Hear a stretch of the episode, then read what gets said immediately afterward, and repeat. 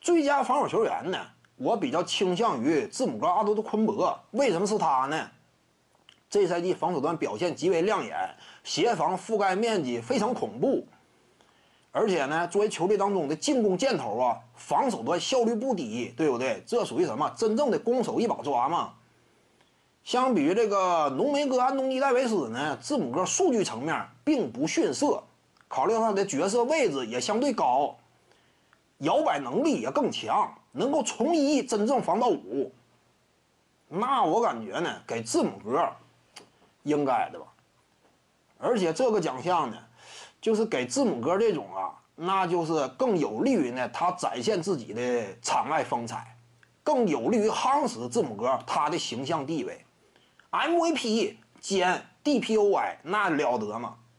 那这会儿 DPOY 呢，多少啊就感觉把人呢稍微往上又抬了一个层次，那也有利于 NBA 啊下一步的宣传推广嘛。所以怎么讲呢？我比较倾向于字母哥吧。接下来呢，真说评选的话，差不多很多媒体呢，我感觉也有可能倾向于字母，倾向于字母。至于说这个超六呢，目前这个超六呢有几大人选吧？斯罗德、威廉姆斯，再加上一个哈雷尔，这三个相比呢，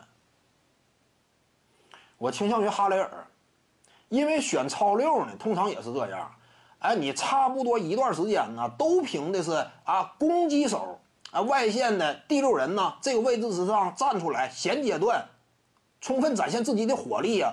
这种类型的呢，你一段时间之后也得进行一定调整和改变呢。你不能老是这种类型的，J.R. 史密斯啊，路易斯威廉姆斯啊，吉诺比利啊，特里啊，还有什么其他一干人等啊，特雷这个尼克杨啊。加马尔克劳福德呀，全是这个呀，有劲嘛，对不对？这玩意儿也是什么，就差不多一段时间左右呢。哎，他会有一定的审美疲劳，你不能光给这种嘛。而且这个奖项呢，通常啊也有一定的指导意义，对不对？你不能说太倾向于某一区域啊。